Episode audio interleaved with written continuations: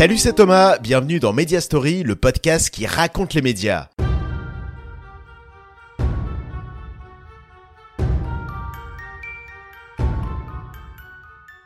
Aujourd'hui, je vous propose de parler de micro, d'auditeur, d'imaginaire, de direct, d'audace, bref, de radio. Et pour en parler, je reçois un passionné des ondes qui lui a consacré un ouvrage avec l'aide de près de 120 personnalités du milieu, le dictionnaire amoureux de la radio. Un amour de la radio qui a amené mon invité à y dédier sa carrière et ainsi à participer activement au début de RFM, au développement de Énergie et à la renaissance de RMC. C'est Franck Lanoux, bonjour et bienvenue dans Media Story. Bonjour Thomas. Franck Lanoux, avant de parler du dictionnaire amoureux de la radio que vous publiez chez Plomb, je vous propose d'ouvrir votre propre dictionnaire. À la manière de votre livre, j'ai sélectionné plusieurs lettres et je les ai associées à des personnalités, à des mots et à des stations. Cette première partie de l'interview va ainsi nous permettre de revenir sur votre carrière et sur votre passion de la radio. Commençons par la lettre A pour addiction, qui est d'ailleurs aussi le premier mot de votre dictionnaire amoureux de la radio. Vous écrivez dans la préface du livre Je suis né dans un transistor ou tombé dedans quand j'étais petit. Comment est née votre addiction pour la radio? Je crois que c'était quelque chose qui était familial, on écoutait la radio, beaucoup, principalement Europe 1, puis il y avait des, exceptions comme le Radioscopie de Jacques Chancel et puis l'oreille en coin du dimanche matin, qui était une grande émission de France Inter. Et puis j'allais visiter les, radios. mes parents, ma mère m'emmenaient euh, pour aller voir des émissions en public à Europe 1 principalement. Et puis après j'allais tout seul. Et puis euh, j'ai construit un studio de radio euh, dans ma chambre avec un camarade. On faisait des émissions, on était en, en quatrième, en troisième, qu'on enregistrait sur des cassettes. Et puis j'ai eu la chance, bien évidemment, de profiter de la vague FM, c'est-à-dire qu'à 20 ans, euh, élection de François Mitterrand, on libéralise les ondes, et donc ça devient en fin de compte un métier qui sort de quelques entreprises, RTL, Europe 1, Radio France, et donc c'est une c'est une activité qui se généralise, qui se localise aussi avec des radios locales, mhm. plus facile d'accès d'abord. Et donc j'ai pu à 20 ans euh, rentrer chez RFM, euh, qui était alors installé à Vélizy 2, près de chez moi. Et, donc euh, j'ai pu commencer ma carrière dans l'une des plus professionnelles des radios, puisqu'à l'époque tout ça se développe très très rapidement, très spontanément. Mais il y a quelques professionnels qui s'y attellent, dont à l'époque Patrick Meyer qui crée RFM en 81. Et on va en parler justement de RFM puisque je vous propose de passer directement à la lettre N pour Nougaro, Claude Nougaro, car vous en parlez justement dans la préface de votre dictionnaire. C'est indirectement grâce au chanteur que vous avez démarré à la radio. Est-ce que vous pouvez nous raconter? En fin de compte, j'étais assez fan de Claude Nougaro. J'avais découvert avec euh, un de ses grands tubes qui était Tu verras. Ah, tu verras, tu verras, tout recommencera, tu verras, tu verras la vie c'est fait pour ça, tu verras, tu verras. Et, euh, donc je m'étais je accroché à, sa carrière, à ses disques, je commençais à écouter, à acheter ses albums euh, anciens. Et puis un jour, on m'appelle pour me dire euh, demain, je suis invité à une fête chez Claude Nougaro, qui était l'anniversaire du journaliste de François, qui le faisait chez Claude Nougaro, qui avait une magnifique maison à Montmartre. Est-ce que tu veux venir avec moi? Ben, J'ai dit oui tout de suite. Et donc ce jour-là, fin août 82, me voilà en train de sonner à la porte euh, du 28 avenue Junot euh, à Paris, au pied de Montmartre. Et puis c'est Claude Nougaro qui ouvre la porte. Et donc j'étais impressionné, bien sûr. D'ailleurs, je vais quasiment pas parler de la soirée. Et par contre, dans cette même soirée, il y avait Patrick Meyer, qui était le patron d'RFM. Donc j'ai foncé sur lui, j'ai déballé un peu mon ma passion. Mhm. Euh, j'ai dû bien lui pourrir sa soirée parce qu'au bout d'un moment, il a fini par me dire bah, "Écoutez, ça vous intéresse Venez visiter." Et donc j'ai été visiter RFM l'été 82 et puis euh, j'y suis resté. Et c'est comme ça qu'a commencé ma carrière.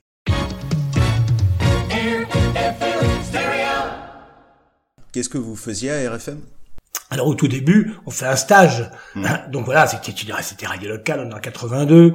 Même si en effet une ambition professionnelle dans chez RFM, c'est une radio qui est encore euh, qui est encore petite quoi. Et donc il y a une équipe d'animateurs, de journalistes et donc on me met à la rédaction et je deviens assistant de rédaction euh, à déchirer les dépêches, puisqu'à l'époque on déchire des dépêches qui arrivent sur des rouleaux de papier. Et puis je commence à rédiger euh, des météos, euh, des résultats sportifs. Je finis même un jour par aller au micro, mais c'était pas du tout pour moi. J'ai j'ai présenté à une époque des, les titres de l'information le matin, et puis en fin de compte j'en rédigeais 6, 7, 8, et puis j'étais capable d'en lire que 4. Je manquais de salive, ma voix se coinçait, je rendais l'antenne, donc c'était vraiment pas pour moi. Et donc j'ai préféré d'autres talents à faire de faire, faire de l'antenne. Et la troisième lettre que je vous propose, c'est le P pour pionnier, car vous avez fait partie des pionniers des radios libres, vous en avez parlé justement, après avoir participé au début de RFM, vous avez rejoint une autre radio libre majeure, Énergie, en 1985, qui était alors en plein développement de son réseau de stations locales. De quelle manière avez-vous participé au développement de Énergie? En fin de compte, j'étais chez RFM et j'ai spontanément écrit au président d'Énergie, Jean-Paul Baudecroux, déjà bien sûr à l'époque, il m'a reçu et moi j'avais 23 ans. J'avais une bonne expérience déjà de la radio. J'étais donc auditeur professionnel depuis l'âge de 8 ans. J'avais déjà 3 ans d'RFM derrière moi. Donc à l'époque, euh, Patrick Meyer, RFM était, était considéré comme une radio professionnelle réellement. Donc euh, il y avait cette expérience-là. Et puis Jean-Paul Baudecroux était en train de rebâtir son réseau. Il avait jusqu'à présent un réseau de franchise. Il voulait passer à un réseau de filiales. Et donc il commençait à reconstruire avec Alain Veil, qui a été embauché euh, euh, je pense quelques semaines avant moi, et donc il m'a embauché pour lancer Énergie à Toulouse, qui était une de ses premières filiales. Et puis ensuite, au bout de, au bout de quelques mois, ils m'ont fait lancer euh, Montpellier. Et après, je suis remonté, au, moins d'un an après, je suis remonté à Paris et j'ai fait tout le développement d'énergie. C'est-à-dire que j'ai lancé toutes les stations locales d'énergie, je pense en gros de la 30e euh, jusqu'à la 200e. Et donc j'étais partout en France, j'étais visiter toutes les villes de France et à chaque fois pour aider les équipes locales à construire leur station énergie.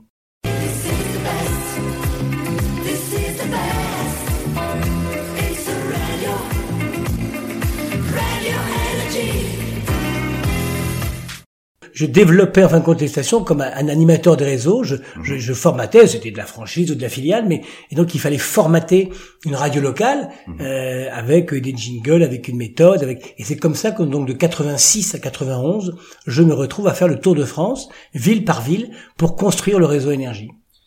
Et quatrième lettre, le I pour international, puisqu'après avoir sillonné justement toute la France pour développer le réseau des stations locales énergie, vous avez rejoint le groupe Lagardère pour développer une de ces stations en Roumanie et Europa FM.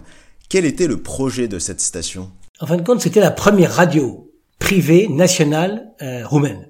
Alors j'étais déjà dans le groupe depuis deux ans comme consultant. J'avais beaucoup œuvré en République tchèque et puis un petit peu en Roumanie puisqu'ils avaient déjà euh, racheté une radio qui s'appelait Radio Total et une autre qui s'appelait Radio 21. Mais là, on avait répondu à un appel d'offres du CSA roumain pour la création d'une radio nationale. Et donc, on a gagné ce concours. On s'est retrouvé donc à développer en un peu moins d'un an euh, une trentaine de sites d'émissions. Donc là, l'intégration était totale. Donc on partait de rien. On partait d'un dossier accepté par le, par le CSA roumain.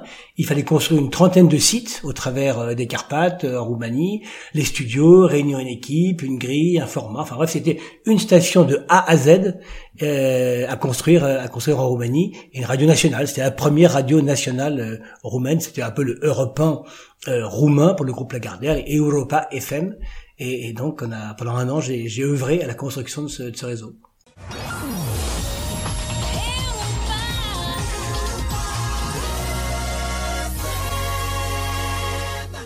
Donc son format était proche euh, d'Europe 1. Euh, il y avait des idées, c'était un mélange, c'est que même Europe 1, au tout début de sa création, il y avait encore beaucoup de tranches musicales, ce qui était le cas aussi pour Europa FM. On n'arrivait pas au début à construire complètement une radio, euh, une radio généraliste euh, avec, des, avec les moyens du début. Donc il y avait encore des grandes tranches musicales, mais il y avait une rédaction, il y avait des journaux le matin. Enfin, c'était déjà une, une, une radio qui ressemblait en effet, qui était structurée un peu comme, comme une radio généraliste. À présent, ouvrons un chapitre majeur de votre carrière, celui des années RMC. Le format Info Talk Sport et le succès que la radio connaît depuis les années 2000, c'est notamment grâce à vous qu'on le doit. Et avant de parler plus précisément de votre rôle à RMC, arrêtons-nous sur la lettre W pour Veil, Alain Veil. Vous l'aviez connu à Énergie, comment avez-vous repris contact à RMC On n'a pas repris contact, on s'est jamais lâché. Euh, j'ai trois expériences avec Alain Veil. Mhm. Chez Énergie d'abord, où en effet, lui développait le réseau, puis patron du réseau, et moi j'ai lancé donc euh, Toulouse, Montpellier, puis après il m'a fait faire les lancements des, énergies. Ensuite il est parti, et puis il est revenu, il est revenu dans le groupe d'énergie. Moi j'étais parti, mais juste avant, on s'était, on a une petite expérience ensemble chez, chez RTL, qui avait une filiale qui s'appelait M40, mmh. qu'Alain avait lancé. Moi j'étais j'étais consultant pour lui. Puis troisième expérience c'est en effet la reprise d'RMC, la création de Next Radio TV, à laquelle il m'associe euh, à la fin de l'année 2000. Et quelle était l'ambition d'Alain Veil justement lorsqu'il a racheté RMC L'ambition d'Alain Veil, je crois qu'il le dira plus tard, c'est son inconscience qui l'a guidé. C'est-à-dire que euh, c'est un entrepreneur né, mais qui n'avait pas euh, toujours connu des expériences d'entrepreneur. C'était ses toutes premières années où il avait créé des sociétés, des boîtes, et puis très vite, il s'est fait happer par des structures plus importantes pour lesquelles il était, il était salarié, il était dirigeant, mais là, il avait envie d'une expérience personnelle et l'opportunité était trop belle. Il était très heureux dans le groupe Énergie avec les radios musicales. Mais là, on avait la capacité de créer une radio d'information, une radio parlée. Mhm.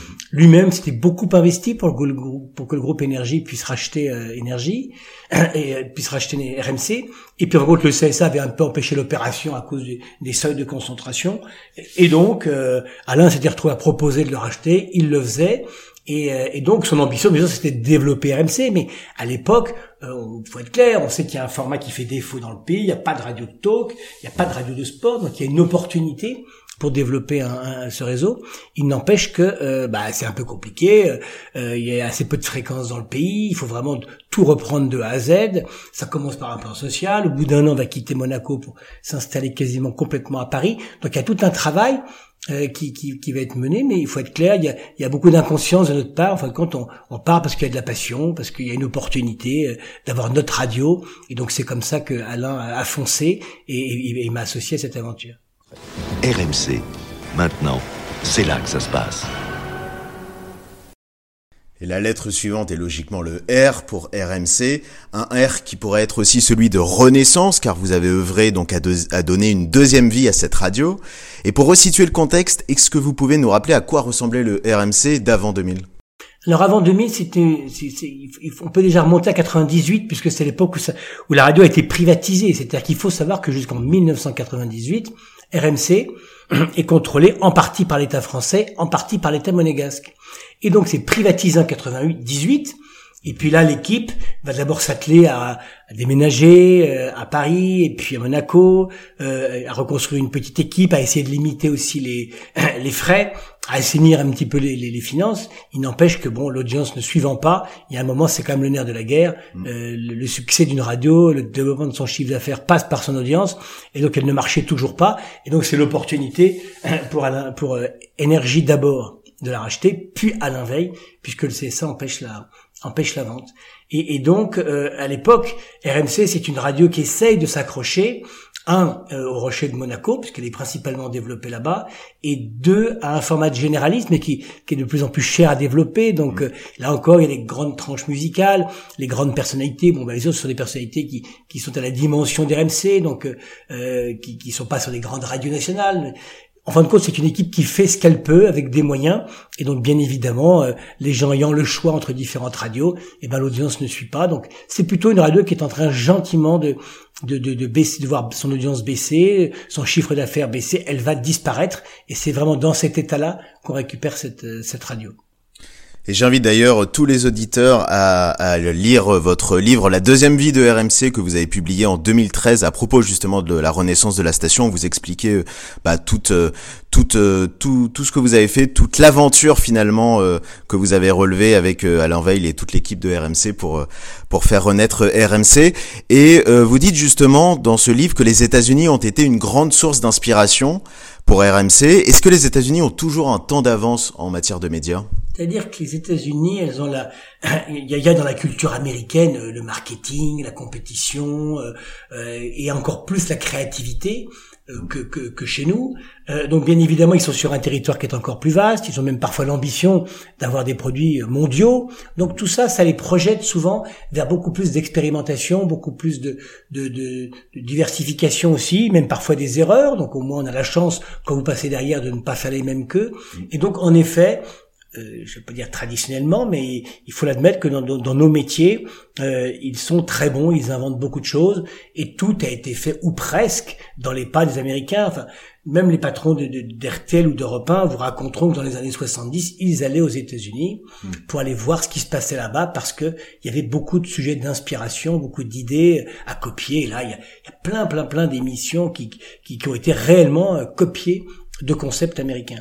Alors aujourd'hui, bien évidemment, la mondialisation fait que l'information circule beaucoup plus vite. Mhm. Et puis, il n'y a rien à faire. Maintenant qu'on dispose euh, des, mêmes, des mêmes capacités euh, techniques, on a une bande FM qui est développée, le digital est partout. Enfin, bref, si vous voulez, le, le, le, le creuset, en fin de compte, permet, euh, un, de communiquer, d'échanger beaucoup plus vite et avec des mêmes moyens. Donc quelque part la créativité, elle s'est aussi, elle s'est aussi diversifiée. il y a des choses extraordinaires qui sont faites dans l'audiovisuel depuis l'Europe et, avant même les, avant même les États-Unis. Donc on peut considérer qu'avec les années, ça s'est quand même équilibré.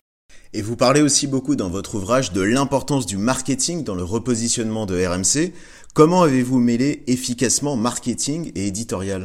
Alors, parce qu'il faut, on a quelque part il faut pas opposer les deux. Mhm. Euh, le marketing c'est quoi? C'est la c'est la façon de rentrer sur un marché donc euh, n'importe quel produit est confronté à un marché. Mhm. Donc vous êtes forcé accessoirement quand vous avez 1,9 point d'audience, que vous êtes le bon dernier, qu'il faut complètement réinventer euh, l'entreprise et le produit, et eh ben vous êtes quand même contraint un petit peu de regarder ce qui se passe ailleurs. Donc vous regardez ce qui se passe aux États-Unis, dans d'autres pays, vous observez bien votre marché pour voir ce qu'il manque, ce qu'il faut faire. C'est ça du marketing. Donc il n'y a rien de de, de, grossier ou de vulgaire à faire du marketing, y compris euh, pour un média, mmh. euh, parce que bien évidemment, il faut trouver une place sur ce qui est malgré tout un marché. Et donc c'est ça le marketing. Et puis euh, et puis bien évidemment le, l'inspiration, la, la, façon de, de, positionner, vous la trouvez, vous la trouvez partout. Alors ensuite, une fois que vous avez trouvé la ligne à suivre, ou celle qui vous paraît bien sûr la plus la, plus bénéfique, eh bien vous allez chercher euh, des journalistes, vous allez chercher des animateurs, des techniciens qui vont vous mettre ça en musique, mais ils vont répondre à une feuille de route qui aura été établie en effet par quelques par quelques règles, par quelques observations qu'on a pu faire du marché, et donc en effet le marketing euh, quelque part dicte beaucoup de choses, mais mais aujourd'hui l'offre est tellement large que vous ne pouvez plus tout faire pour tout le monde, donc il y a un moment il faut trouver sa ligne, trouver son format. Il faut souvent resserrer parce que l'offre est de plus en plus large. Pour être bon sur quelque chose, il ne faut parfois même faire que ça. Et donc vous resserrez votre format et vous, euh, vous, vous, réduisez aussi un tout petit peu votre cible. Vous essayez d'être encore plus précis dans ce que vous faites pour être meilleur. C'est ça le marketing et appliqué à l'éditorial, ça fonctionne très très bien. Et je vous propose de nous arrêter sur la lettre S pour show les shows, ces émissions fortement incarnées par des personnalités, sont une des particularités de RMC que vous avez mis à l'antenne. Et les shows de RMC ont pour la plupart une longévité hors norme, près de 20 ans pour les grandes gueules, plus de 15 ans pour l'afterfoot. Comment vous expliquez ces longévités alors disons que bah on avait là encore c'est une question parfois un peu de réflexion, de marketing, de positionnement. Moi j'avais compris un truc, c'était qu'on ferait changer, on ferait bouger les auditeurs, non pas en tentant de faire la même chose que l'existant, mais en étant par principe différent. Souvent, je, je, démontre que la différence, c'est l'audience. Donc, c'est pas en reproduisant ce que font les autres. Donc, moi, je m'attelais euh, dans toutes les propositions que j'avais à expliquer clairement que tout ce que faisaient les autres, on ne le ferait pas. Et quelque part, on avait ensuite poussé un petit peu le bouchon plus loin, c'est-à-dire que un, on ne ferait pas ce que font les autres par principe. Et deux, on essaierait de faire des choses que les autres ne pourront pas faire. Parce que ça, ça nous faisait gagner du temps. Si on faisait quelque chose que les autres pouvaient faire, c'était sûr une idée qu'ils étaient susceptibles de nous piquer, avec plus de moyens, euh, mmh. euh, les épaules plus larges, etc. Donc, je m'attelais à ça. Tout ce qu'on fait, ils le font pas, et tout ce qu'on va faire, ils pourront pas le faire. Et c'est comme ça qu'on a construit euh, des grands talk-shows d'actualité qui faisaient qu'il n'y a pas une matinale qui durait 4 heures, et Bourdin a pris, cette place-là. On parlait pas de sexualité l'après-midi pendant deux heures à la radio en France, bon, bon on l'a fait. On parlait pas de sport de 16 heures à minuit euh, euh, sur aucune autre radio, et ben on a mis le sport à la une de 16 heures à minuit. Et c'est comme ça, par différence, qu'on a trouvé notre place et notre audience. Et justement, restons sur la lettre S pour le sport, vous en avez parlé. RMC est aujourd'hui et depuis euh, longtemps la radio référente sur le sport, ce qui n'était pas le cas avant euh, la reprise euh, d'Alain Veil dans les années 2000. Quelle était votre stratégie justement pour que la station s'impose sur le sport? Vous étiez convaincu finalement qu'en proposant du sport tout l'après-midi et pas uniquement pour les diffusions de matchs, ça allait fonctionner? C'était une thématique importante. Il y avait des radios aux États-Unis, accessoirement les, parfois même celles qui faisaient le plus de chiffre d'affaires, c'était des radios de sport. Et donc il n'y avait aucune raison que le sport soit traditionnellement en France repoussé à la fin du journal repoussé euh, à la fin de la journée et même parfois repoussé à la fin de la semaine. C'était c'était le cas sur les radios généralistes. Là encore, les, les généralistes ne peuvent pas tout faire maintenant et donc elles se font démonter pièce par pièce par des radios musicales, des radios qui parlent. Euh, quand vous regardez toutes les radios qui ont été développées depuis 40 ans en France, eh bien chacune a pris un petit bout de la radio généraliste pour en faire un format complet. Mmh. Sur le sport, personne n'avait fait. Donc il fallait une radio de sport. Je peux même vous dire que si on avait eu beaucoup plus de fréquences euh, que ce qu'on a eu, on aurait peut-être même pu faire deux ou trois radios. Une radio d'info, une radio de talk et une radio de sport. C'était tout à fait possible on a fait déjà un peu le 3 en 1, ce qui est mm. parfois même les Américains euh, comprennent pas toujours. Mais bon, voilà, c'est lié au, au cheptel des, des, des, fréquences euh, disponibles à l'époque. Et donc, on a fait une radio, info, talk, sport. Après la lettre S vient le T pour télé. Next Radio TV, le groupe dont fait partie RMC, devenu Altis Media suite à son rachat par le groupe euh, Altis en 2015, est fortement présent également dans la télé avec BFM TV, mais aussi RMC Découverte et RMC Story. Et sur ces chaînes, vous avez développé votre stratégie de synergie radio-télé avec les retransmissions des interviews matinales de Jean-Jacques Bourdin ou des émissions des Grandes Gueules par exemple. Est-ce que l'avenir de la radio doit forcément passer par l'image selon vous? Surtout pas. Surtout pas. D'ailleurs, ces trois chaînes de télévision, on les a créées avant la session à Altis. Hein. Mhm. La création de BFM TV elle remonte à 2005 et, et découverte à 2012, le rachat de, de, de Story un peu plus tard. Donc, euh, donc en effet, on a mis en place certaines synergies. Disons que historiquement, on a un peu fonctionné par stratagème, c'est-à-dire que par exemple, euh, en 2007, l'élection présidentielle euh, en France, euh, les candidats à la présidentielle ont encore euh, compris qu'il fallait être le matin à la radio, mais pas sur les chaînes d'infos. Et donc nous, on a trouvé comme stratagème de glisser l'interview politique de Jean-Jacques Bourdin qui était sur AMC sur BFM TV, de faire le deux en un, ce qui fait que la seule chaîne d'information, qui à l'époque est même la plus petite, hein, puisque euh, LCI et iTélé ont 11 ans d'avance ou 6 ans d'avance sur sur BFM TV, bah, la seule chaîne qui va recevoir les candidats à la présidentielle en 2007, mhm. c'est BFM TV grâce grâce à RMC.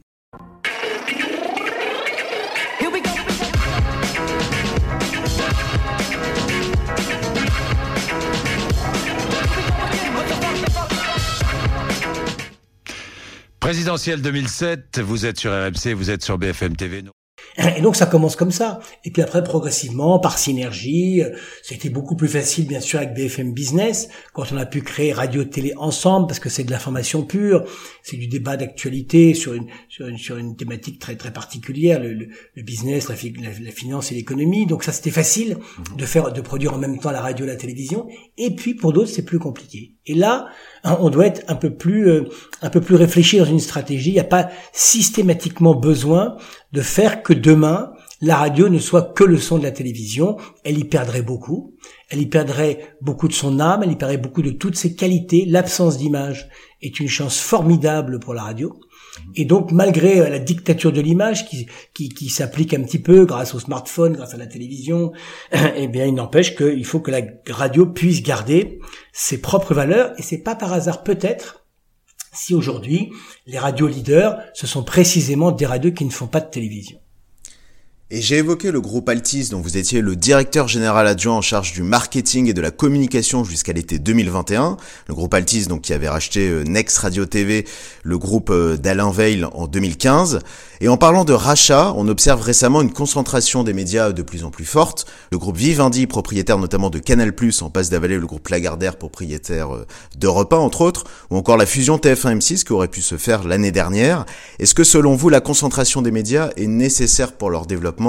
Ou est-ce qu'elle ne risque pas de nuire à leur diversité? Alors ça dépend de quel côté on se, pose, mais la concentration, il faut pas, il faut pas en avoir peur. Là encore, tant qu'il y a des concurrences et tant qu'il euh, c'est malheureux, enfin c'est malheureux, c'est le sens de l'histoire. Donc là-dessus, il faut faire avec. Après, la production, c'est autre chose. Et là, il faut être plus malin. C'est-à-dire que c'est pas parce que dans un seul groupe on retrouve de la télévision, de la radio et du digital qu'il faut tout mélanger, tout mettre dans la même sauce et faire en sorte que on va a priori multiplier l'audience par trois parce qu'on a trois tuyaux différents. Tout ça n'est pas vrai. Il faut être raisonnable dans la façon de produire. On peut même considérer que la radio relève plus de l'artisanat alors que les deux autres relèvent plus de, l'industrie. Et donc, si on veut continuer à avoir une bonne production radio, une bonne audience à la radio, eh ben, il faut faire d'abord de la radio. Et c'est différent euh, que la télévision, le digital. Alors après, on peut trouver des moyens de travailler ensemble, à l'évidence, et on l'a fait, et, je pense qu'il y a toujours des solutions à trouver pour le faire encore mieux, mais il faut être capable de garder la spécificité de chacun des médias. Franck Lanoux, après être revenu sur votre parcours dans les médias, je vous propose de parler plus personnellement de votre passion de la radio. À la lettre V, j'aimerais revenir sur les voix qui vous ont le plus marqué. Quelles sont les animatrices et les animateurs qui vous ont le plus marqué en tant qu'auditeur? Donc je vais revenir forcément à mon enfance, comme ça, ça va me dédouaner de mon travail euh, depuis 40 ans. Mais c'est vrai que Gérard Klein est pour moi quelqu'un qui dominait complètement, qui était quelqu'un que j'ai rencontré. Bah, il a contribué, donc j'ai réussi à, à, le trouver et à le faire écrire pour le dictionnaire. Gérard Klein est un type extraordinaire. C'est un type, il, il, arrivait le matin, il m'expliquait parfois rien préparé pour son émission. Euh, et donc il commençait son émission sans savoir ce qu'allait réellement lui s'y passer. Et après, en fonction de ce qu'il voyait dans les journaux, spontanément, dans les discussions, dans ce qui a pu arriver chez lui le matin ou en voiture quand il arrivait au studio, eh bien il arrivait à trouver euh, des idées, des fils, et puis les gens appelaient, et l'émission se construisait comme ça, totalement spontanément au travers de lui. J'ai toujours envie de dire des bêtises, hein. j'ai envie de dire des trucs, je sais pas, euh, des, des, bêtises. Je n'ai que ça dans la tête, c'est quand même dramatique. Hein. Dire bonjour à ma femme, euh, bonjour à ma mère, ma soeur, son anniversaire, que des trucs comme ça, mais ça sert à rien. Je sais bien que ça sert à rien. Non, euh, un truc. Ah oui, Gainsbourg, devant chez la Belle, vous savez, midi sur Inter, Brosseau-Clin, Jean-Michel Brosseau-Clin. Entre midi et une heure, ils font, c'est comme, c'est des chanteurs qui se battent, enfin gentiment. Et eh ben c'est Gainsbourg qui a gagné aujourd'hui, je le sais parce qu'on me l'a dit. Donc demain, vous retrouverez le même. Et puis là, ce que vous venez entendre comme bruit, c'est pas de la CB, ça veut dire qu'il est 13h juste sur France euh, non, mais c'est vrai. 13h, donc voici le journal de 13h, je le dis pas, c'est un pléonasme. C'est Hugues Durocher. Ça, ça, c'est quand même des, c'est merveilleux parce que c'est des vraies personnalités mm. qui deviennent des, des, des, copains, des amis. Quand vous les écoutez à la radio, c'est vraiment des gens qui, qui vont rythmer votre, votre vie c'est sa spontanéité, c'est son naturel. Euh, et puis chez d'autres, c'est leur culture, euh, c'est leur charisme, euh, c'est leur passion que vous écoutez. Et c'est ça, je trouve, qui est, qui est très fort dans la radio et qui domine vraiment l'exercice de la radio. Donc je vous dis au, au premier chef, bien évidemment, euh, Gérard Klein. Et ils sont nombreux, les hommes et les femmes de radio qui ont participé à votre dernier ouvrage, le Dictionnaire amoureux de la radio, paru chez Plomb. Près de 120 au total, avec entre autres Gérard Klein, on en a parlé, Difool, Jean-Pierre Elkabbach, Jean-Pierre Foucault, Christophe Ondelat, Brigitte La, Emmanuel Lévy ou encore Alba Ventura. C'est donc sur la lettre D pour Dictionnaire que je vous propose de nous arrêter. Quelle était la genèse de votre dictionnaire amoureux de la radio? Première chose, c'est qu'il y a plusieurs années d'ailleurs, j'étais je travaillais encore euh, chez RMC BFM TV. j'avais remarqué que cette collection était formidable, mais qu'ils n'avaient jamais fait la radio. Et donc, moi, j'avais posé la question, et puis on me dit, oh non, la radio, j'ai l'impression que le directeur de collection à l'époque euh, négligeait un petit peu le sujet, alors qu'il avait fait la télévision, le cinéma. Puis aujourd'hui, on voit bien, c'est une collection qui développe beaucoup de beaucoup de thèmes. Mhm. Et donc, euh, j'étais resté un peu frustré de sa réponse. Je trouve pas ça normal que la radio puisse être passée à côté. Avec un peu plus de temps, je suis revenu voir Plomb avec cette idée du dictionnaire amoureux comme ouvrage collectif. C'est-à-dire que d'habitude, cette collection, c'est la rencontre entre un, un, thème et une personnalité qui a une très grande notoriété, ce qui n'est pas bien sûr euh, mon cas. Et donc, pour contourner un peu cette difficulté, j'aurais dit on va faire le dictionnaire amoureux de la radio, mais je vais vous amener autant de personnalités qu'il y a de qu'il y aura de mots dans ce dictionnaire. Et là-dessus, ils ont, ils ont craqué, ils ont trouvé que l'idée était intéressante, euh, nouvelle. Mhm. Euh, cette, cette, façon de procéder euh, et puis ça rendait l'ouvrage possible puisque bien évidemment on avait un casting exceptionnel.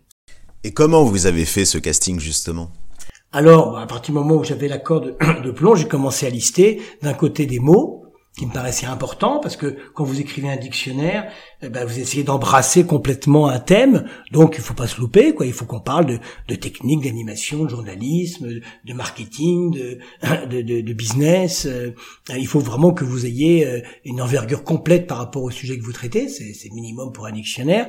Et puis bien sûr, à côté de ça, j'ai commencé à faire des listes en essayant de respecter des, des, des équilibres entre les générations, euh, les époques. Dans ce dictionnaire, vous avez des gens qui vous parlent aussi bien du, du, du, meuble dans le salon que du transistor, que de la FM, qui a été une révolution, que du digital aujourd'hui. Donc c'est un petit peu tout ça qu'il fallait après que j'équilibre. Et donc, bah, j'ai commencé à faire des listes euh, sur lesquelles, bien évidemment, des gens avec lesquels moi j'avais travaillé, et puis d'autres euh, qui étaient obligatoires que je ne connaissais pas euh, et que j'ai dû aller chercher un par un euh, pour constituer ce casting. Et, et aujourd'hui, donc, on est 115 à avoir écrit euh, dans ce dictionnaire. Et il y a beaucoup de mots autour de l'univers de la radio dans votre livre, micro, animateur, auditeur, podcast, mais le mot radio n'y figure pas en tant que tel. Si vous deviez l'ajouter, quelle serait votre définition de la radio? Bon, la radio, ce mot est sur la couverture, donc c'est le sujet qui embrasse un petit peu tout. Donc quelque part, en effet, je, je ne l'ai pas, je ne l'ai pas intégré dans, dans le listing. Mhm. Euh, disons que ce qui, le, le, la radio, c'est un terrain de jeu formidable. C'est une technologie qui est simple, qui est facile à, à, exploiter, et donc tout est possible en radio. Et ce qui est bien en plus aujourd'hui, c'est qu'avec la diversité de ce média, eh bien vous savez exactement euh, quelle radio fait quoi. Et, euh, les gens ont une conscience assez précise de ça. Ils savent exactement à quoi sert France Inter, à quoi sert Énergie, Skyrock.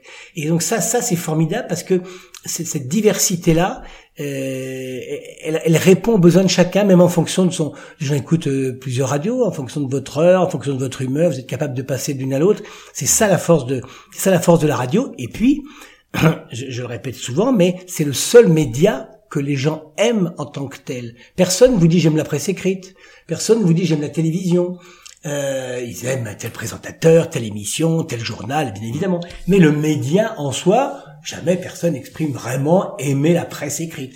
À l'inverse, les gens vous disent spontanément j'aime la radio. Et ça, c'est une vraie différence avec les autres. Ça montre aussi l'affection, la relation particulière qu'il y a, le, le, ce fil invisible qu'il y a entre les auditeurs et les, et, et les stations de radio. Et ben ça, c'est très puissant. Et donc, euh, bien évidemment, ça, c'est la la très belle définition en fin de compte du, euh, de la radio. J'espère qu'elle vous convient à vous, mais en tout cas pour moi, c'est vraiment l'élément le, qui me paraît le, le, le, plus, le, plus rare et le plus même exceptionnel, parce qu'en effet, elle touche le cœur des hommes, et ça c'est important. Bah, c'est une très belle définition. Et parmi les contributeurs, on retrouve Diffoul, qui souligne le caractère unique de ce média.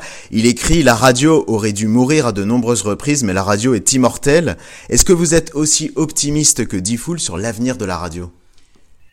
Il y a des choses qui, sont qui sont un peu immuables. Là, on a une technologie qui est, qui est tellement facile, qui est tellement euh, euh, exceptionnelle à produire et à consommer que je je vois pas trop le, le, problème que peut rencontrer avec le temps la radio. Par contre, elle s'adapte. Une chose qui est sûre, c'est qu'elle avait un territoire exclusif avant. C'était le seul média qui vous accompagnait en direct, qui vous donnait l'heure, la météo, qui rythmait votre vie. Elle vous empêchait même parfois de faire certaines choses parce que il fallait finir un programme, ou à l'inverse, vous deviez vous organiser pour écouter tel ou tel programme.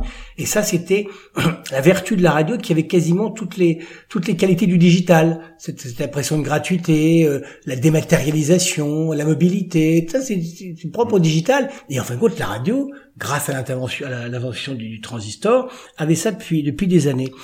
Donc le là-dessus, le, la radio, elle a une avance euh, technologique et, une souplesse qui va, qui peut, pour moi, peut la rendre un peu immuable. Mais elle s'adapte. Elle partage ce territoire de, de, de, de l'accompagnement, en fin de compte. Votre smartphone, vos réseaux sociaux vous donnent aussi cette impression d'être branché, comme vous l'étiez avant uniquement par la radio. Cette impression, on l'avait pas avec la télévision, on l'avait pas avec la presse, on l'avait uniquement avec la radio. Ça, c'est sûr qu'elle doit le partager, mais bon, c'est comme ça. La technologie, euh, vous n'y ferez rien, et vous êtes forcé de la suivre quelque part, euh, même parfois de tenter de la précéder, et donc vous faites avec, et donc on partage aujourd'hui ça avec euh, avec d'autres avec d'autres technologies, mais en attendant. tous les Français ont un transistor dans la poche, ce qui n'était pas le cas avant. Mmh. vous pouvez écouter la radio en direct ou en différé, le, replay, les podcasts. Il y a de multitudes de manières de consommer la radio. Ça, c'est ça, c'est ça, c'est immuable. Et, je pense qu'il y a on peut parler bien sûr de l'avenir de la radio parce que il y a forcément des sujets d'adaptation, surtout au moment de grandes mutations euh, technologiques. Mm. Euh, mais moi, je suis très optimiste parce que c'est c'est trop beau et trop simple.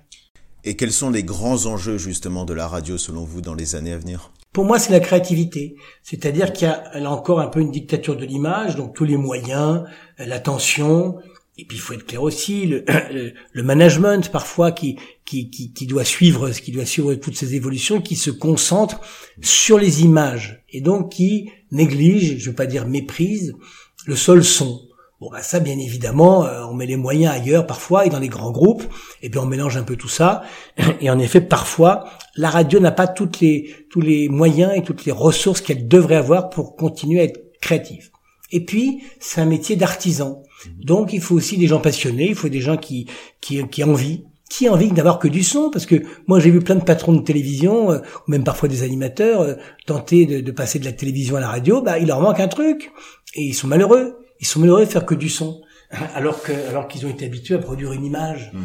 Et, et, ça, bien évidemment, ça crée des frustrations, ce qui est pas bon. Il faut me laisser les gens de télé à la télé, et puis et, que les gens de radio se concentrent sur cet artisanat-là, qui, qui, pour moi, elle a encore une, une, une, valeur, une valeur rare, une vertu rare, mais il faut avoir envie d'être cet artisan-là. Et ça, c'est pas pour tout le monde. Et parmi les artisans justement qui ont participé à votre ouvrage, on retrouve Christophe Ondelat qui parle du direct. Il dit que ce fut longtemps la force de la radio et sa supériorité sur la télévision. Est-ce que le direct est encore une des grandes forces de la radio selon vous? Mais c'est surtout ça qu'il faut maintenir. C'est-à-dire que c'est formidable les podcasts, euh, de, de, de, se faire raconter euh, des, des, belles histoires avec des avec des, des, euh, des éléments sonores, des, même des émissions de radio qui sont un peu immuables, mm. euh, que vous pouvez écouter exactement quand vous voulez. Ça c'est formidable. Mais la vraie vertu de la radio, c'est précisément la connexion à la vie et au direct. Et donc, faut surtout pas parler au passé. Et je pense même que la radio a beaucoup à gagner à se concentrer sur ses vertus directes et à garder ce fil avec les gens. Je pense que les gens ont besoin de compagnie, les gens ont besoin de d'écoute, ils ont besoin de d'échanges, et ça c'est en direct. Et, je pense que les radios qui vont se concentrer sur le direct auront sûrement plus de chances de, de se développer que, que d'autres. Et Alain Veil a bien sûr participé à votre dictionnaire, il parle de l'audience. Alors pour rappel, l'audience de la radio est mesurée par les fameux sondages médiamétrie qui sont basés sur des enquêtes téléphoniques auprès de 100 000 personnes et qui sont publiées tous les trimestres. Et Alain Veil dit à propos de cette étude que sa méthodologie dans un univers numérique est devenue contestable. Est-ce que vous êtes d'accord? Elle évolue. Donc c'est sûr que les euh, que médiamétrie qui est un GIE, donc qui est une émanation de l'ensemble de la profession. Donc, euh, euh, Médiamétrie est contrôlée, animée, euh, se développe et, évolue grâce aux professionnels de la profession. Donc, Médiamétrie est là pour apporter des solutions, proposer des évolutions, et après, c'est à la profession de les accepter ou de les refuser. Et, euh, et moi qui en suis témoin, j'étais administrateur de médiamétrie aussi, je vois bien que euh, beaucoup d'efforts ont été menés depuis des années pour faire évoluer euh, les études, mais que pour la profession, c'est compliqué parfois de changer le thermomètre. Et donc, euh, c'est là où des débats euh, rentrent en ligne de compte et que, à mon avis, assez lentement, les évolutions se, font, mais il faut admettre que Médiamétrie fait tout pour que les évolutions arrivent et que la radio, qui est encore un petit peu dans le monde analogique, euh, soit en position pour pour challenger le monde numérique qui bien évidemment a des données parfois plus précises euh, qu'une étude comme celle-là. Donc là-dessus, il faut, il faut être clair, hein, c'est plutôt la profession qui a du mal à intégrer les évolutions plutôt que médiamétrie qui propose de solutions. Et pourquoi elle a du mal selon vous? Je pense que c'est pareil quand on a un thermomètre avec une avec un historique, avec une intériorité, ben, quelque part on s'y accroche. Hmm. Euh, c'est difficile de changer des données. Euh, elles ont une importance considérable sur le marché publicitaire. Donc tout ça, ce sont des, équilibres qui sont un peu, qui sont un peu anciens, mais qui sont aussi solides, qui garantissent votre chiffre d'affaires, qui garantissent votre votre présence sur le marché. Après, euh, les chiffres, on peut toujours les prendre avec du recul. Il faut savoir les travailler aussi. Moi, j'ai toujours considéré que la, la photographie de médiamétrie, mais c'est valable pour tous les sondages, est une photographie un peu floue. Par contre, le fil est assez juste, c'est-à-dire que quand vous commencez à regarder les trimestres les uns après les autres, les évolutions, on voit bien les radios qui travaillent bien, ça se sait, et elles montent, et on voit bien les radios qui sont en difficulté, et là par contre les, audiences baissent, et tout ça correspond assez bien à la réalité. On n'est pas forcé de prendre les chiffres au pied de la lettre, mm. mais les évolutions, elles, elles ont du sens. Et vous-même, Franck Lanoux, vous avez contribué à écrire euh, des définitions dans votre dictionnaire, et vous parlez d'un mot dont on ne, auquel on ne pense pas forcément spontanément euh, quand on pense radio, c'est le mot logo. Pourquoi le mot logo? C'est drôle parce que, euh, bah, je le dis d'ailleurs au début, je crois, de, l'article, le, le logo, c'est souvent le truc qui arrive tout de suite, parce que c'est la seule image. La radio est une média sans image, c'est sa force. Et par contre, bah, il faut qu'elle existe parce que vous voyez, autour de nous, dans cette pièce, il y a une cinquantaine de radios qui se baladent et on n'en voit absolument aucune. Et donc, il faut que euh, la radio existe et puis le, la marque Le logo, il est au début d'une équation très importante, c'est-à-dire que quand Médiamétrie va vous appeler, il faut vous rappeler des radios, il faut les, il faut les connaître, il faut les avoir dans la tête.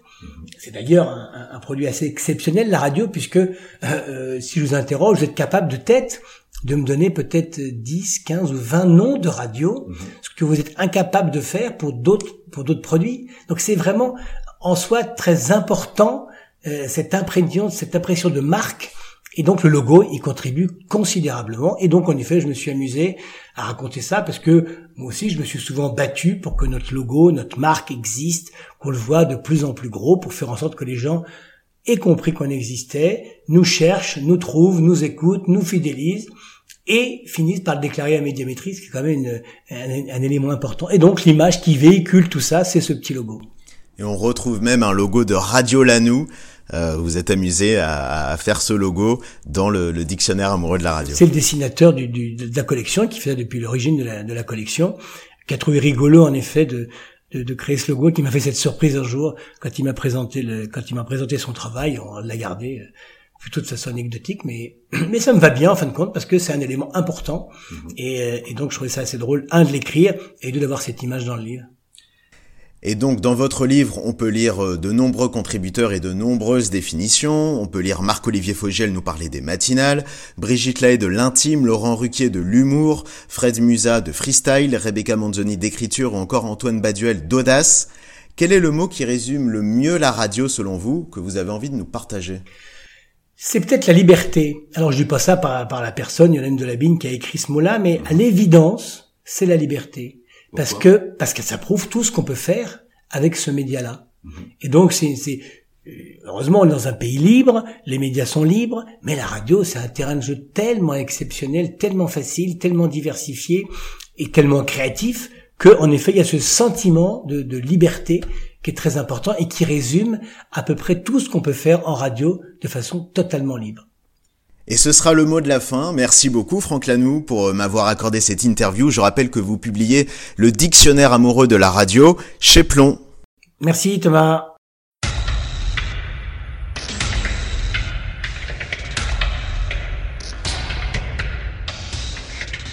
Si vous aimez Media Story, n'hésitez pas à le faire savoir en nous laissant une note sur votre plateforme d'écoute préférée. Merci par avance pour vos retours. Et merci à tous d'avoir suivi ce podcast. Pour écouter tout plein d'autres podcasts sur la culture, la société, la littérature ou les séries, allez faire un tour du côté des podcasts de Podcut, le label qui va vous en apprendre et vous détendre. Vous retrouverez tout le catalogue de Podcut sur notre site podcut.studio. Aussi, si vous souhaitez nous aider à faire vivre le label, n'hésitez pas à faire un don au Patreon de Podcut. À dans un mois pour se replonger dans l'histoire des médias.